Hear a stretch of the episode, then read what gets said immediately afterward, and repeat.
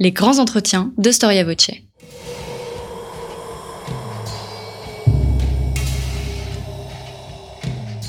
Une émission de la rédaction de Storia Voce.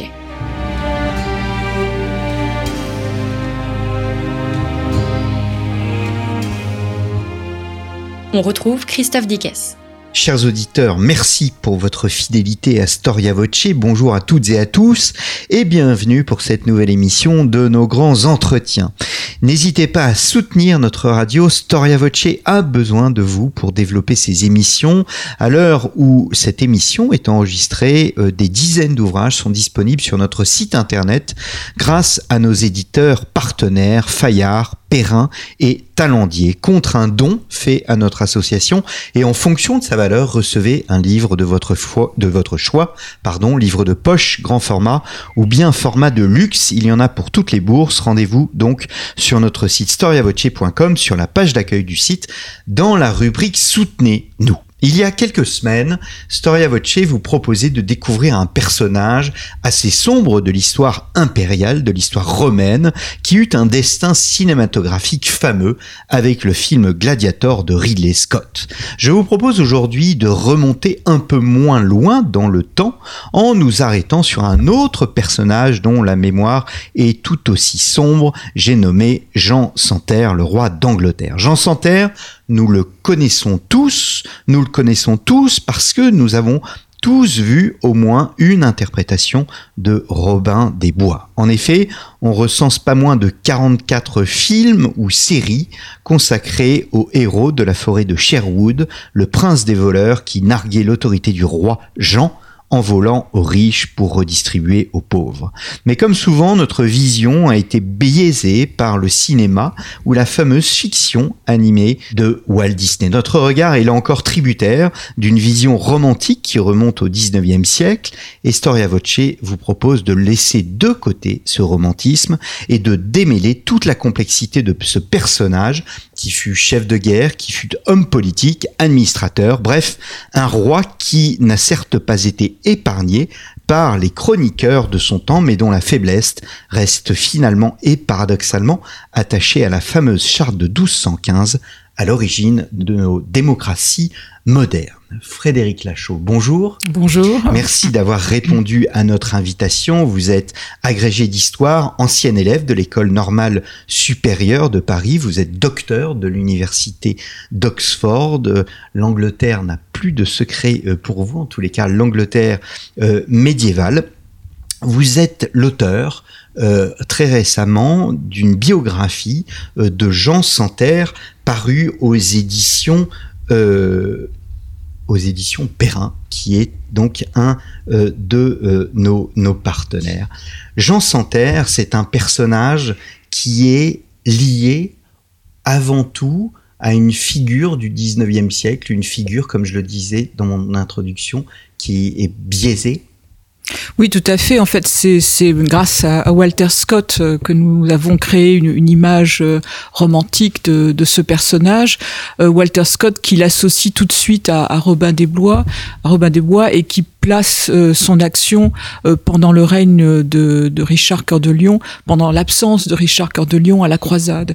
Et ce sont les méfaits de, de Jean Santerre qui s'allient qui à Philippe Auguste que nous avons en mémoire et, et, bien entendu la lutte acharnée que lui livre la, joyeuse bande de la forêt de Sherwood. Alors c'est une image qui est complètement biaisé, mais qui remonte en fait euh, plus haut, qui remonte euh, au XVe siècle. Euh, dès le XVe siècle, on, on, évoque dans des textes littéraires la figure de Robin des Bois, et au début du XVIe siècle, un chroniqueur écossais place l'action de Robin des Bois pendant l'absence de Richard à la croisade. Donc en fait, l'association la, entre la forêt de Sherwood, Robin des Bois et la, captivité de, Richard est plus ancienne que l'époque romantique. Euh, et l'image désastreuse de, Jean Santerre, elle n'est pas une création de, l'époque romantique. En, fait, euh, Walter Scott, qui est un, inventeur génial, un romancier d'un extrême talent, euh, a euh, repris des éléments qui existaient déjà dans, l'historiographie, euh, non seulement l'historiographie moderne, euh, mais l'historiographie médiévale. Dès, dès le XIIIe siècle, dès quasiment le vivant de Jean, euh, il y a une, une, image très très négative qui, qui est diffusée euh, pour des raisons variées, des raisons politiques, mais c'est peut-être également dû à sa, à sa personnalité. Mmh. Mais Walter Scott, voilà, a repris ça. Il, il en a fait un roman extraordinaire. Enfin, Est-ce que le prisme de des considérations sur Jean Santerre n'est-il pas trop moral et non politique? Alors, je, pense qu'il y a les deux. D'abord, euh, en effet, il y a une dimension morale. Dès, euh, quasiment les années 1220-1230, euh, les chroniqueurs qui s'attachent à en faire le portrait lui attribuent finalement tous les péchés capitaux. Et alors donc, il a la gourmandise, la luxure, l'envie, la colère, enfin, tout, tout le septénaire des, vices y passe de manière un petit peu artificielle, mais c'est parce qu'on veut justifier son image tyrannique.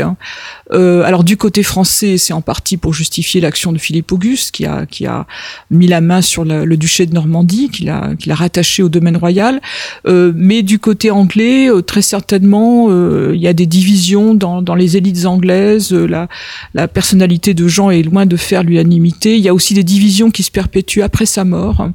Euh, très certainement le, gouvernement de régence au tout début du règne d'Henri III, qui a 9 ans quand il monte sur le trône à la mort de son père en 1216, le gouvernement de régence euh, euh, est composé d'anciens fidèles de Jean pour grande partie et certains chroniqueurs ont des comptes à régler avec eux. Donc il y a, il y a ce prisme moral. Donc il faut que Jean, la, la, sa personnalité, colle finalement à, à l'image qu'on se fait du tyran. Mmh. Euh, et puis il y a des considérations politiques parce que les divisions politiques sont considérables. Euh, il y a également des, les pertes, les pertes territoriales. Enfin il y a toute une série de, de, facteurs qui font que, oui, bien sûr, il y a une dimension politique très forte. Mmh. Euh, ouais, ouais, Vous avez ouais. évoqué Philippe Auguste. On pourrait évoquer, évoquer aussi la figure d'Innocent III, qui est oui. le pape euh, de l'époque, le pape du concile de Latran IV, un des conciles les plus importants de, de l'histoire de l'Église. Euh, Jean Santerre vit dans une époque extrêmement riche. Oui, alors euh, certains certains historiens disent avec euh, avec ironique la le, la fortune de Jean Santerre, ça a été d'être contemporain de Philippe Auguste et d'Innocent III, donc euh, deux grands politiques de, de talent, mais qui savaient très bien ce qu'ils voulaient. alors le avec Innocent III, bon, qui, qui est juriste hein, de, de formation, qui veut absolument renforcer le, le pouvoir de, de, de Rome. Euh, Jean Santerre a eu des difficultés parce que lui vit sur d'anciens schémas, euh, estime que le roi d'Angleterre a quand même euh, le droit d'intervenir dans la vie de l'Église, dans l'élection des prélats. Bon, il y a une sorte de consensus hein, qui s'est établi en Angleterre euh, après la, la, mort de, de Becket euh, en 170. et Jean Santerre ne, ne comprend pas finalement que, que Rome a un autre, un autre agenda. Et euh, Innocent III euh, lui impose euh, un candidat une première fois en, Normandie, et puis ensuite c'est la fameuse affaire Langton, c'est-à-dire qu'à la mort de, de l'archevêque Hubert Walter, en 1205 les, les, les, moines de Canterbury, parce que les, les cathédrales anglaises sont desservies par des, des, moines pour la plupart, par des chanoines, mais les, moines de Canterbury euh, font très fort. Hein, C'est-à-dire qu'ils euh, ils, ils, élisent en sous-main leur, euh, leur sous-prieur qu'ils envoient à Rome, et puis pour faire plaisir à Jean, ils élisent également le candidat de Jean qui part aussi à Rome, et Innocent III se retrouve face à ces deux candidats qui ignorent tout l'un de l'autre euh, et euh, décide d'imposer voilà sa, sa propre son, son propre choix qui est un bon choix. Etienne Langton est un euh, Stephen Langton, c'est un, anglais, est un, théologien très réputé. Euh, euh, lui et Innocent III se sont côtoyés à, Paris. Bon, il a une influence majeure euh, dans, ce qui est en train de devenir l'université de Paris. Il a, eu une influence également sur la, manière dont on, lit la Bible. Enfin, il a recomposé certains livres de, de la Bible. Enfin, donc c'est vraiment un personnage de, de premier plan qui a aussi une certaine expérience. Enfin, et Innocent III l'impose à, Jean Santerre, donc l'envoie euh, en Angleterre, et euh, Jean Santerre euh, ne remet pas en cause l'élection, mais il refuse de laisser Langton rentrer en Angleterre. Et à partir de ça, le, conflit s'envenime. Les, les, deux parties, d'ailleurs, pensent que les choses vont se régler assez vite, donc on laisse couler, et euh, on rentre en, en négociation, mais euh, voilà, les, la, situation ne se règle pas. Et puis en 1208, euh, Innocent III ben, décide après de très nombreuses tractations, d'imposer l'interdit sur, euh, sur l'Angleterre. Et l'année suivante, comme Jean Santerre ne cède toujours pas, c'est l'excommunication de, de Jean. Voire, L'interdit, voilà. pour nos auditeurs, rappeler. Voilà, donc c'est une forme d'anathème, donc on ne peut plus célébrer euh, les messes euh, dans les églises, euh, on ne peut plus euh, inhumer les corps en terre consacrée, il y a une partie des sacrements qui ne peuvent plus être octroyés, donc c'est quand même extrêmement grave. Alors, alors bien sûr, il y a pas mal d'accommodements, d'ailleurs Innocent III est le premier à, à, concéder certains accommodements, euh, mais c'est quand même une situation grave. Alors qui, qui, arrive assez souvent en Occident pour des raisons politiques, on va imposer euh, l'interdit, mais euh, en l'occurrence, ce qui a ce qui a fini par peser très lourdement sur sur l'Angleterre, c'est c'est que l'interdit a duré, c'est-à-dire mmh. qu'il a duré plusieurs années, et au départ, Jean Santerre est très soutenu par une grande partie de l'Église anglaise qui est hostile à l'influence romaine. Et puis, au bout de quelques années, euh, voilà, la situation devient devient impossible. De très nombreux clercs sont obligés de s'exiler euh, et, euh, et, Jean Santerre est, est, obligé de céder, de céder dans des conditions catastrophiques parce que la décision qu'il prend très tard, en 1213, c'est de remettre l'Angleterre en fief à la papauté. une action qui est très très mal perçu par là aussi une grande partie de l'Église anglaise et dont on va se rappeler très longtemps euh, au XVe siècle, dans les grands conciles du XVe siècle, dans les grands conciles œcuméniques on présente l'Angleterre comme étant un royaume de degré inférieur parce que il a été remis en fief à la papauté par Jean Santerre. Donc c'est un acte, un acte, alors un coup de génie diplomatique en un sens parce qu'Innocent III va le, va le soutenir contre vents et marées à la fin de son règne, notamment contre ses barons, et puis en même temps c'est catastrophique. Enfin donc hmm. voilà c'est. Alors je vous ai laissé euh, évoquer cette, cette période de la vie qui correspond euh, bien à une thématique particulière, les relations avec euh, avec l'Église, mais je souhaiterais, euh, Frédéric Lachaud, revenir aux origines, si vous le voulez bien, euh, de, de, de Jean Santerre. Euh, il apparaît très tardivement dans les sources. Alors, il, d'abord, c'est le dernier né hein, de, d'une famille euh, prestigieuse. Hein. Il faut rappeler que, que son père, c'est Henri II, euh, fils du comte d'Anjou, sa mère Aliénor d'Aquitaine, qui avait divorcé du roi de France euh, Louis VII. Euh, Aliénor n'avait eu que deux filles de Louis VII, et puis euh, elle se remarie avec euh, le jeune, le jeune Henri et ils ont huit, neuf enfants. Euh, et Jean Santerre est le dernier né. Donc il est né sans doute à la fin de l'année 1166, mais il est beaucoup plus jeune que ses frères. Il est proche par l'âge de sa sœur Jeanne, mais euh, voilà plus, plus, plus, beaucoup plus jeune que que ses autres frères et sœurs. Et euh, quand Henri II euh, envisage vers 1170 un premier partage de ces vastes territoires entre ses fils, il ne pense pas à ou du moins il l'exclut, et c'est lui-même qui lui donne le surnom de Cinétera Santerre.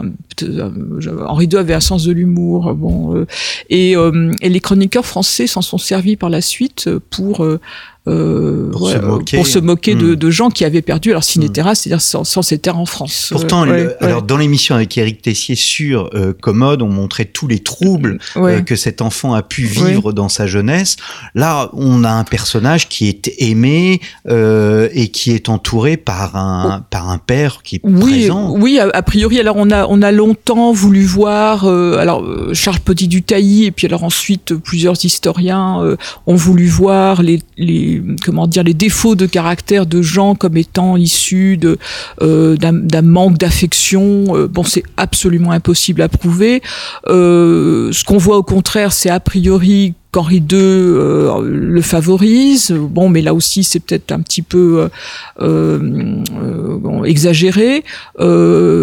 très certainement, Jean Santerre, en tout cas, admire admire sa mère et se, porte à son secours au moment du fameux épisode de, de Mirbeau. Et alors, dans, le dessin animé de, Walt Disney, quand on voit le prince Jean juger son, sucer son pouce en, en, faisant référence à sa maman, bon, là aussi, c'est complètement complètement exagéré. Donc, on, on, ne sait on ne sait pas du tout en fait euh, quel a pu être l'environnement affectif. Bon, très certainement, il est entouré de, de nourrices. D'ailleurs, euh, plus tard, euh, dans, il, il, fait des dons réguliers à ses anciennes nourrices. Donc, il est, il est bien entouré et on n'en sait pas plus. Hein. donc, mais a priori, il n'y a, a, aucune raison de, de, de penser qu'il a été voilà délaissé,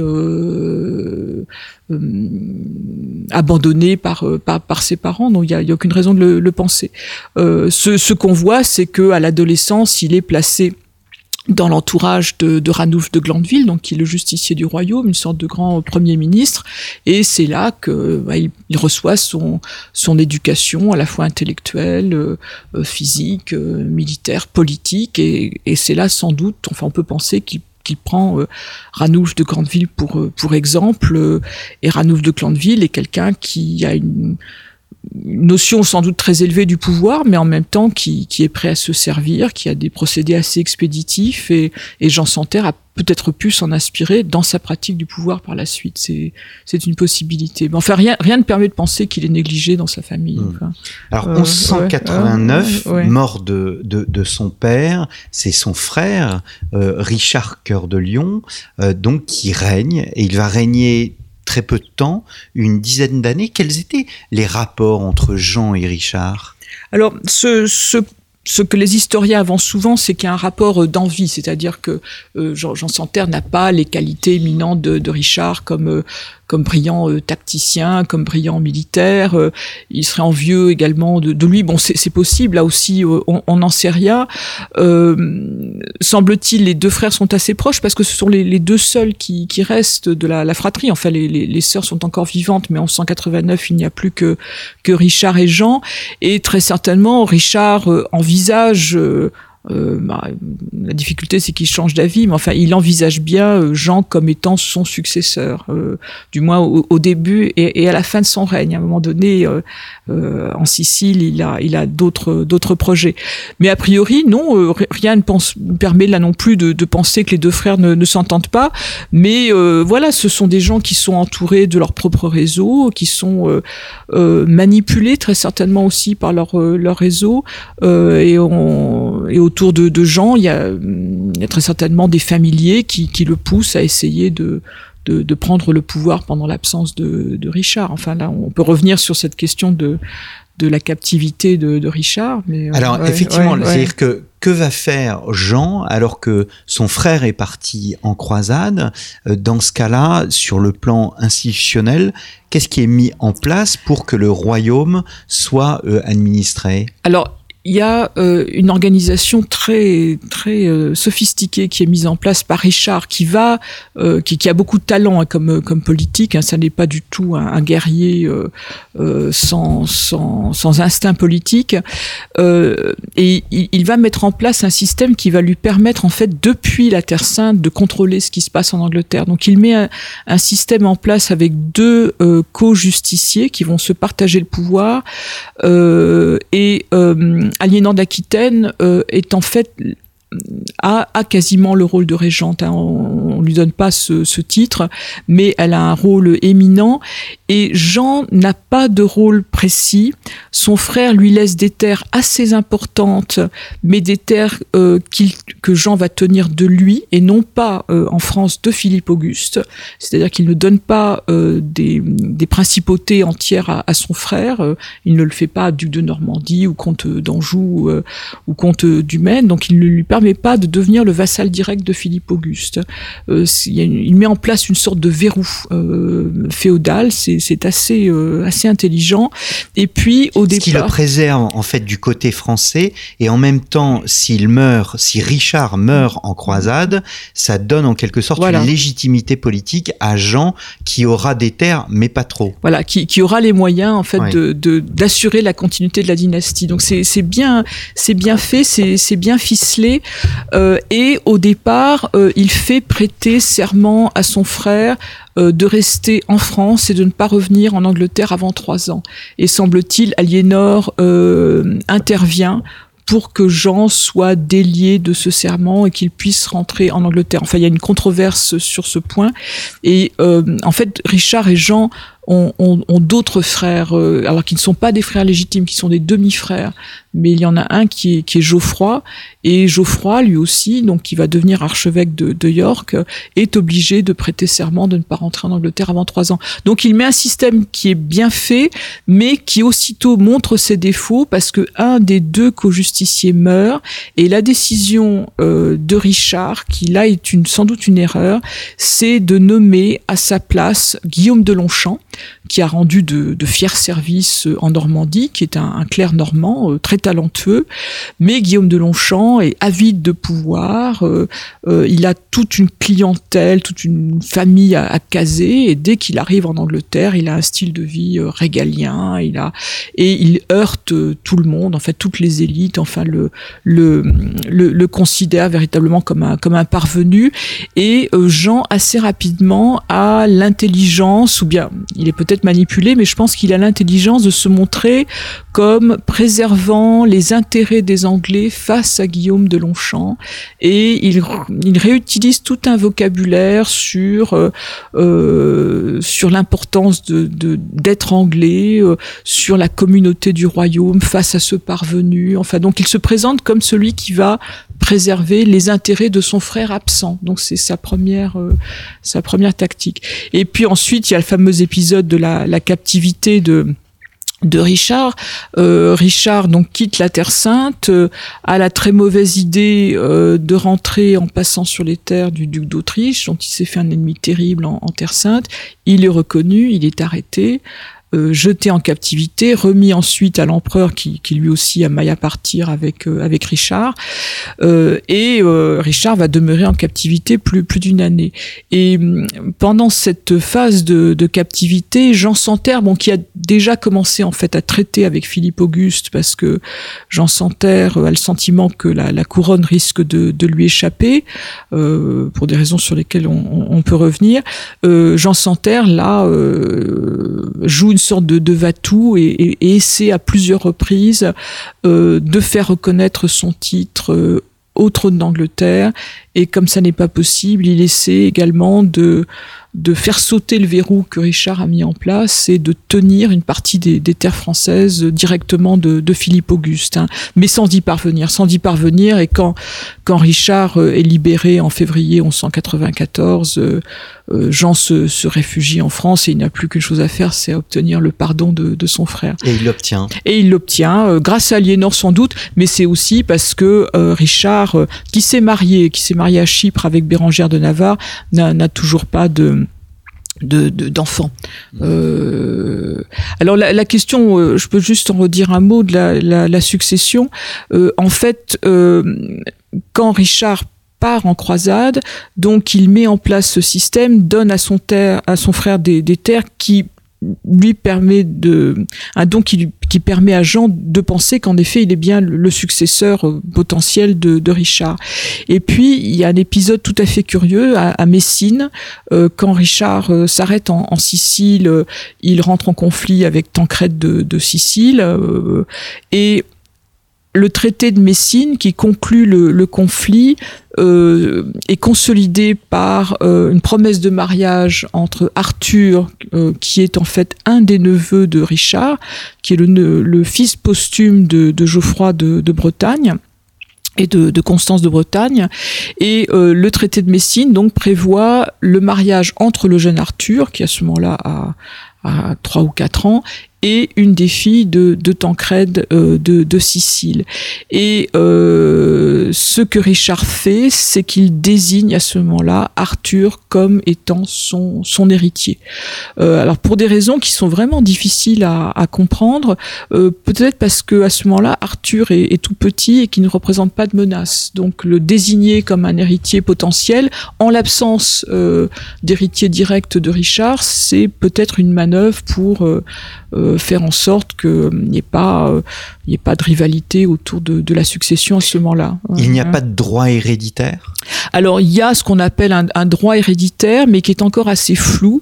Alors d'abord, euh, en Angleterre, on peut tout à fait envisager qu'une femme euh, monte sur le trône, euh, et euh, on peut également envisager, alors quand il y a, quand il y a à la fois euh, un frère cadet et un, neveu, on peut envisager que ce soit l'un ou l'autre qui monte sur le trône. C'est-à-dire que le droit héréditaire, quand il y a un fils, euh, quand il y a un héritier direct, bon, il n'y a aucun, aucun, problème. Donc c'est le fils qui va monter sur le trône, pas forcément le fils aîné, mais enfin a priori il y a quand même un droit de primogéniture qui commence à se mettre en place, donc c'est plutôt le fils aîné.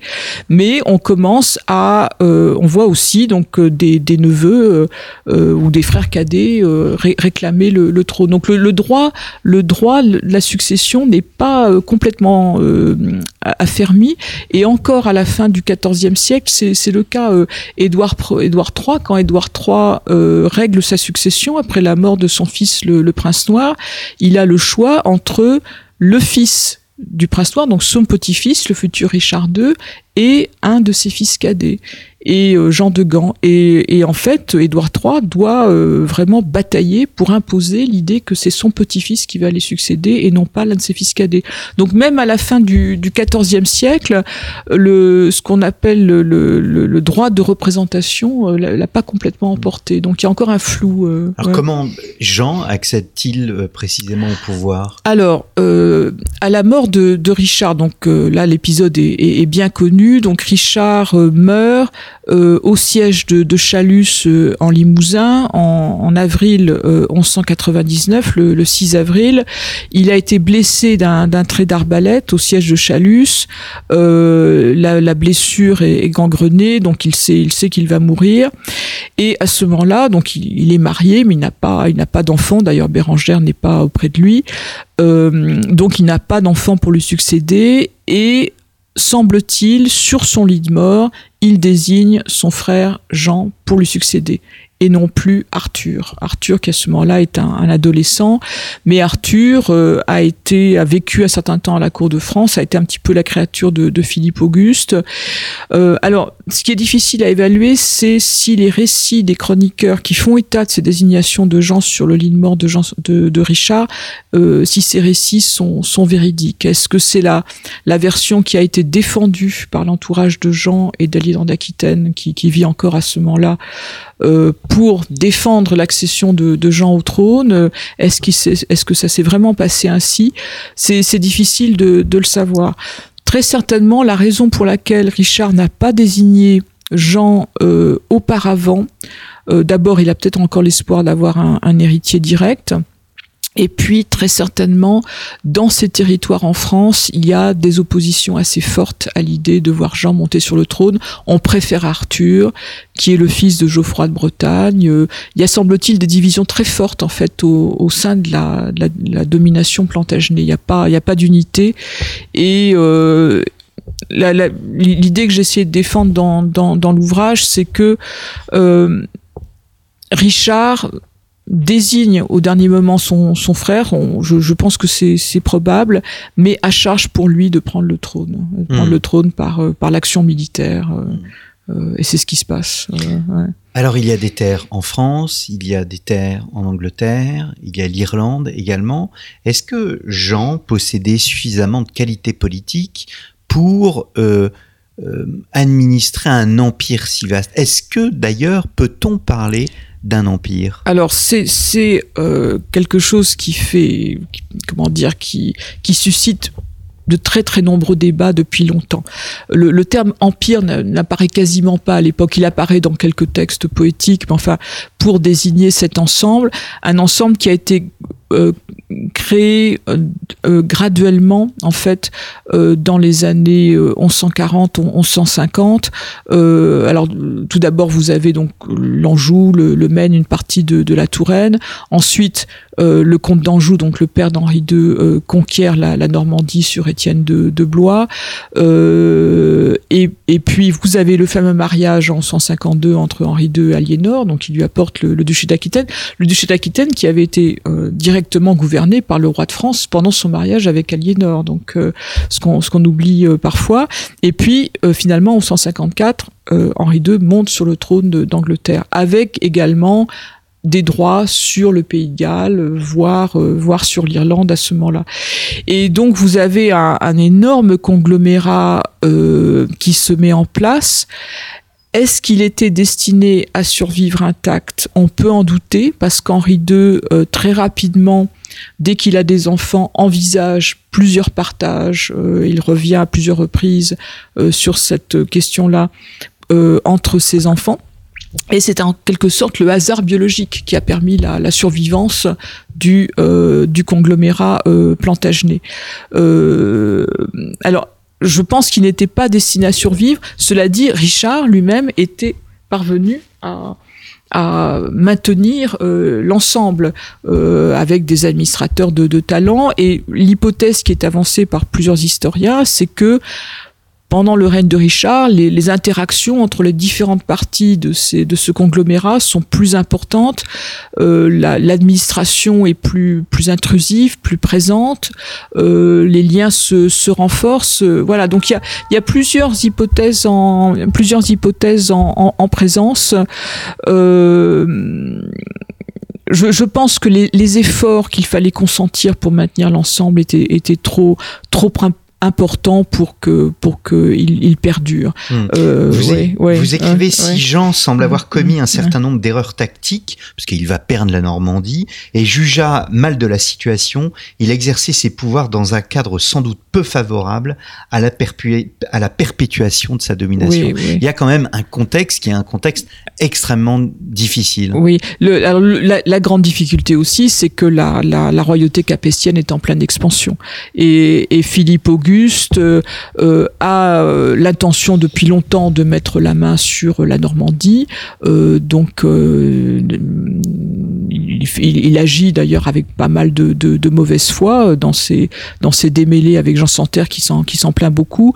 donc il y a une une très forte pression et puis il y a une pression au sein des, des élites également et je pense que plutôt que d'en rester à l'idée d'une confrontation bon plantagenet capétien ou d'un empire plantagenet qui se désagrège on doit penser en termes d'échelle hein. je je j'ai le sentiment que c'est une euh, les, les, les, rois de l'époque pensent à un, échelon international avec euh, la terre sainte comme étant le théâtre aussi de leur rivalité euh ils ont des ambitions méditerranéennes dans la péninsule ibérique dans les Pays-Bas dans l'empire c'est un petit peu la cour des grands hein, comme on dirait aujourd'hui et puis vous avez un échelon plus régional avec des communautés de royaumes, de principautés qui commencent à à se renforcer aussi, qui, ont, font entendre leurs revendications politiques, et puis vous avez fait un échelon beaucoup plus local. Euh, donc tout ça, euh, tout ça se superpose, et, euh, et je pense que Jean a des ambitions internationales, mais comme tous les princes du temps, et il veut rivaliser avec les, les grandes dynasties. Mais la dynastie des Plantagenets, ça n'est ça n'est pas la dynastie capétienne. Ils n'ont mmh. pas le même charisme du sang. Euh, et je pense que le réseau, le réseau plantagenet n'a pas la même force, la même puissance que le que le réseau capétien. Épouser une, une princesse plantagenet, c'est pas la même chose qu'épouser une princesse capétienne. Mmh. Ouais, ouais. Est-ce que les, la conséquence mmh. de cette de cette perte d'influence et de cette perte territoriale euh, en France euh, et le repli sur les îles britanniques, ou au contraire, Jean cherchera toujours au long de son existence à recouvrer cette influence sur le monde, sur le monde, sur, sur la France. Ah, c'est quasiment une obsession. C'est-à-dire, je, je, pense que la, la, perte de la Normandie, bon, même s'il a fallu longtemps hein, pour euh, pour que Jean euh, et, et, sans doute son successeur com comprennent que cette perte était quasiment définitive. D'abord, dans le souvenir anglais, c'est resté très présent très longtemps. Hein, jusqu'au XVe siècle, les Anglais considèrent voilà qu'ils reprennent la, Normandie euh, qui, qui, est leur.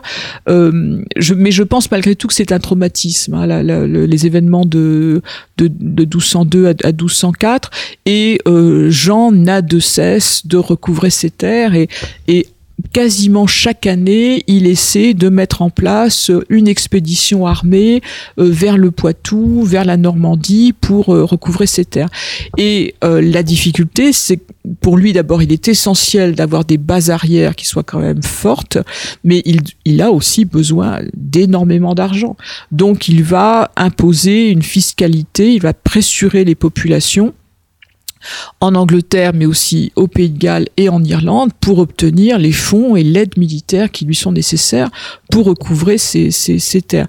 Et la, la difficulté, c'est que les, les, nobles anglais d'origine euh, française euh, considèrent bien que oui, il faut se battre pour la Normandie.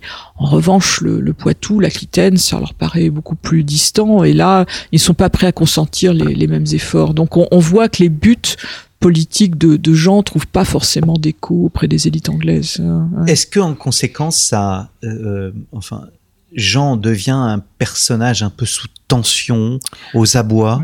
Oui, aux abois, tout à fait. Moi, je crois que c'est l'expression qui convient. On a le sentiment. Alors, j'ai pour des raisons de clarté dans l'ouvrage, j'ai dû séparer, enfin, étudier un thème après l'autre. Mais si on regarde son itinéraire et la, la, chronologie de son action, c'est extraordinaire. C'est quelqu'un qui sans cesse doit se battre, mais tous les jours. Et, alors, contrairement à ce que disent les chroniqueurs, non, il se lève tôt, il est hyper actif trop présent même il est très présent dans son administration il est sur euh, il est sur tous les fronts et c'est une lutte de, de, de tous les instants.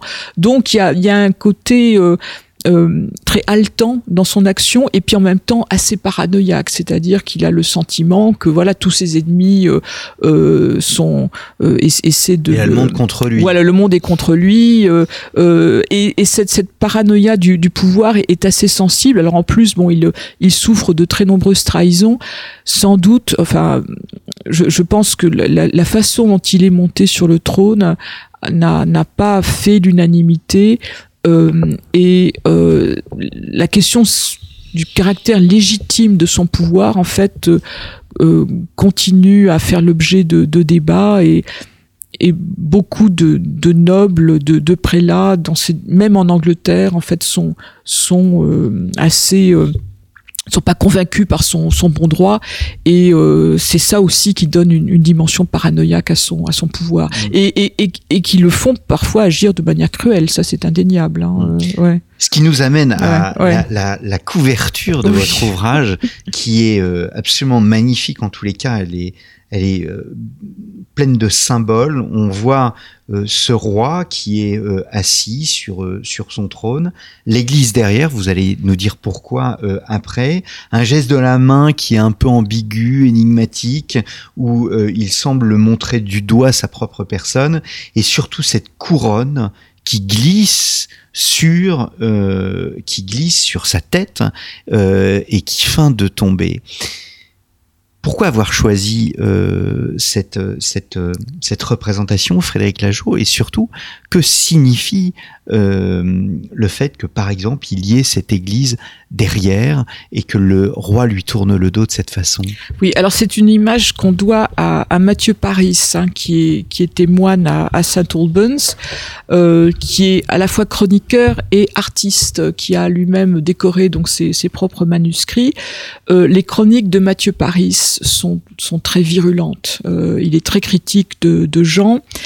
Euh, il représente d'ailleurs dans ses, grandes chroniques, euh, il y a une illustration marginale assez connue qui, montre les atrocités des, hommes de Jean Santerre. Euh, et puis vous avez euh, dans des abrégés de chroniques deux galeries de portraits. Donc il y a une première galerie de portraits où Jean est montré de manière traditionnelle, donc assis sur son trône en majesté, tenant dans ses mains ce qui est sans doute la maquette de le- ou la représentation de l'église de Beaulieu, donc euh, dans la Nouvelle Forêt, une, une fondation cistercienne de Jean. Euh, et, en revanche, le, texte qui accompagne l'image est très critique. Bon. Et puis vous avez cette image-ci qui est absolument euh, hors norme euh, et qui accompagne une autre galerie de portraits qui se trouvait au début d'un abrégé donc des grandes chroniques de, de Mathieu Paris, un abrégé qu'on appelle l'Historia Anglorum. Alors, la difficulté, c'est en effet de, de, comprendre. Alors, pour nous, l'image est parlante. On se dit tout de suite, voilà, c'est Jean Santerre qui est montré comme un, un, un, roi qui, qui ne parvient pas à, à, maintenir son emprise sur sur son royaume. Enfin, la couronne glisse de sa tête. Il tourne sans doute le dos à l'Église universelle. C'est une, une interprétation possible. La difficulté, c'est qu'aucun texte, en revanche, euh, n'accompagne l'image. Donc, euh, il est difficile de savoir pourquoi l'Église est placée derrière lui. Euh, L'interprétation hein, qui a été proposée par, plusieurs historiens de l'art, en effet, que Jean tourne le dos à l'Église universelle, c'est possible. Peut-être plutôt une allusion à l'interdit, hein, c'est-à-dire que euh, l'Angleterre, euh, voilà, est sous interdit pendant cinq années, donc euh, c'est c'est peut-être une allusion à l'interdit.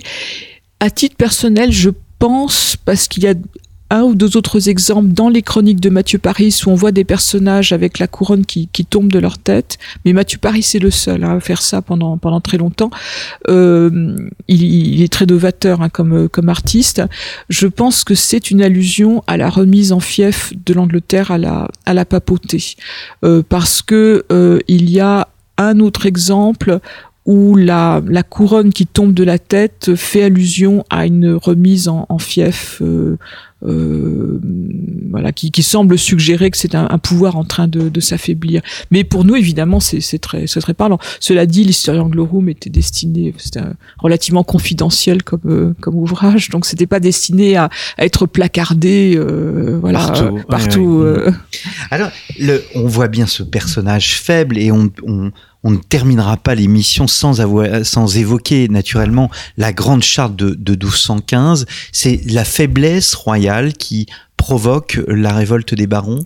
Alors, c'est la, grande charte qui est euh, pour nous là aussi euh, associée hein, au, au, règne de, de Jean Santerre, c'est le fameux texte de liberté concédé par Jean euh, en juin euh, 1215 dans la prairie de Runnymede, donc il se trouve juste à côté de, de Windsor, euh, entre le 15 et le 19 juin, on hésite sur la date, à partir d'un texte qui a été préparé par les barons. Et alors ce qui est extraordinaire, c'est qu'on a en fait non seulement les différents états de la, la Grande Charte, parce qu'on a discuté pied à pied sur les différents états du texte, mais on a les textes préparatoires, donc les articles des barons, et également euh, un texte qu'on appelle la charte inconnue qui a été euh, rédigée au début de, l'année 1215. Alors ce qu'on voit donc, c'est les barons en fait imposer un certain nombre de réformes, euh, de correction du royaume. Il s'agit de réformer les abus du gouvernement de, Jean Santerre, mais Jean Santerre veut quand même se présenter comme étant celui qui concède la charte. Hein, même s'il revient euh, quasiment euh, euh, immédiatement sur sa décision. Donc la charte est bien concédée par Jean. Euh, bon, cela dit, il y a un certain nombre de dispositions que Jean Santerre avait lui-même proposées en 1213, à l'été 1213, quand quand il voit, euh, quand il entend parler d'un complot très grave con, contre lui, euh, il, réalise qu'il qu faut changer de politique. Et à l'été 1213, Jean Santerre avait déjà fait des propositions d'ordre d'ordre réformateur. Donc euh, donc ça n'est pas, euh, disons que les, idées réformatrices sont dans l'air il y a des idées qui, circulent depuis un certain temps euh, et on voit en Angleterre, par rapport à la France, c'est très frappant, on voit euh, très tôt se mettre en place donc euh, quelque chose qu'on peut appeler une, véritable communauté de royaume, non seulement les élites nobiliaires, mais également des représentants des comtés, des représentants des villes. Euh, voilà, on, voit que le, royaume commence à, à, prendre corps de manière politique et dialogue avec avec le roi. Il y a quelque chose de frappant, c'est est-ce que on peut parler à propos de cette charte d'un mouvement, d'un pré-mouvement intellectuel euh, je ne sais pas, dans les universités, chez les penseurs de l'époque, ou bien même au sein de l'Église, qui ont amené euh, à la rédaction de ces libertés de la Grande Charte Alors, euh, bon, ce qu'on avance très souvent, c'est qu'Étienne Langton serait lui-même à l'origine d'une partie de, des, des clauses de la Charte. C'est sans doute pas le cas. Euh, je, pense que dans les milieux cléricaux, depuis plusieurs dizaines d'années, euh, on réfléchit euh, à la limitation des pouvoirs des rois, on réfléchit à la question de la tyrannie. Le grand texte qui a ouvert vraiment la réflexion dans ce domaine, c'est le fameux Polycraticus de, Jean de Salisbury, terminé en 1159. Mais on a de très nombreux, au moment de l'affaire Becket, au moment du, du conflit entre Henri II et Becket, il y a de très nombreux textes, de très nombreux pamphlets euh, et des, traités qui euh, mettent en avant la nécessité de limiter en fait le, pouvoir de la royauté, de, euh, de proposer donc des, des, de sortes de, de, contre-pouvoirs, enfin de, de garde-fous. Mais chez les élites laïques aussi, on a chez les gens qui ont l'expérience du gouvernement local, parce que ça c'est aussi une, une originalité anglaise, vous avez dans les différents comtés des gens qui sont amenés à devenir mais qui siègent aussi dans, les jurys, etc. Et ces gens-là ont l'expérience du gouvernement et voient bien les réformes qu'il faudrait introduire au niveau des comtés. Donc vous avez, je pense, c'est le, cumul de ces des différentes expériences, à la fois une réflexion théorique chez les clercs sur la limitation des pouvoirs du roi, euh, une réflexion dans les comtés, euh, pour, et, et, tout ça se conjugue donc pour mettre en place un, un, un programme, euh, un programme réformateur, euh, alors qui, qui par, à certains égards assez, assez, nouveau, et puis en même temps il y a, il y a des choses qui remontent euh, au début du XIIe siècle, enfin mmh. tout ce qui concerne le droit féodal, voilà. Est-ce que sans refaire, enfin si faisons de l'histoire avec des si si Richard Cœur de Lion n'était pas mort euh, comme il est mort euh, avec ce, fameux carreau, euh, est-ce que les barons auraient vécu la même chose euh, Parce que dans votre conclusion, euh, ce qui m'a euh, ce qui m'a étonné parce qu'on a une image euh, on a l'image de Walt Disney du Richard Cœur de Lion ce lion qui rentre de la croisade. Or vous, vous écrivez j'en étais sans doute pas plus cruel ni plus débauché que ce que oui, son frère oui, Richard oui. alors Richard euh, Richard en fait est, est, est très critiqué également par les, chroniqueurs euh, qui lui reprochent sa cruauté. Hein, c'est quelqu'un qui est, qui est cruel, euh, sa, sa violence aussi, ses exactions financières. Mais Richard est allé à la croisade. Il a l'aura du croisé. Or, être un roi croisé au XIIIe siècle, enfin fin XIIe, XIIIe siècle, c'est c'est majeur. En fait, Jean y pense tout de même. Jean y pense. Euh, il y pense jeune. Ensuite, il se croise en effet en, en mars 1215, mais là pour des raisons euh, tactiques. Enfin, euh, mais pour lui, ça n'est pas majeur. Pour Richard, c'est essentiel. Ça domine la vie de, de Richard Cœur de Lion. Enfin, les, les, il y a, y a deux, deux, causes chez Richard, c'est l'Aquitaine et la Terre Sainte. Mm. Euh, il y a une, il y a sans doute l'ambition de, de, jouer un, un rôle euh, à, à l'échelon international. Enfin, euh, voilà, c'est ce que Jean n'a pas. C'est cette aura du, du croisé euh, et euh, qu'aura ensuite Louis IX. Hein, euh, c'est ce qui lui manque. mais je, je, pense, bon, Richard aurait vécu Bon, c'est difficile de, de, de, voir. Pendant son absence, malgré tout, on voit les barons commencer à prendre des initiatives euh, dans le sens d'une plus grande, euh, comment dire, d'intervention politique. Euh, là, on, on, on, je sais pas, on peut, on peut penser que c'est difficile à savoir, hein, mais que que Richard aurait peut-être lui aussi quelques difficultés, et puis des difficultés avec euh, Philippe Auguste, hein, euh, de toute façon. Mais, bon, même si à un moment donné il semble l'emporter, euh, il n'est pas évident que de, de, de, de maintenir, il n'aurait pas été évident de maintenir en fait la, la pression. Euh, la pression fiscale, militaire, de manière si, si constante face à Philippe Auguste. Mmh. Eh bien, merci beaucoup, euh, Frédéric Lachaud. Donc, je rappelle les, le titre de votre ouvrage, Jean Santerre, euh, au, paru aux éditions Perrin. Perrin, qui est un des partenaires de Storia Voce. Merci. Merci à vous. Merci beaucoup. Chers ouais. auditeurs, pour votre fidélité. Et je vous donne rendez-vous la semaine prochaine pour un nouveau numéro de nos grands entretiens.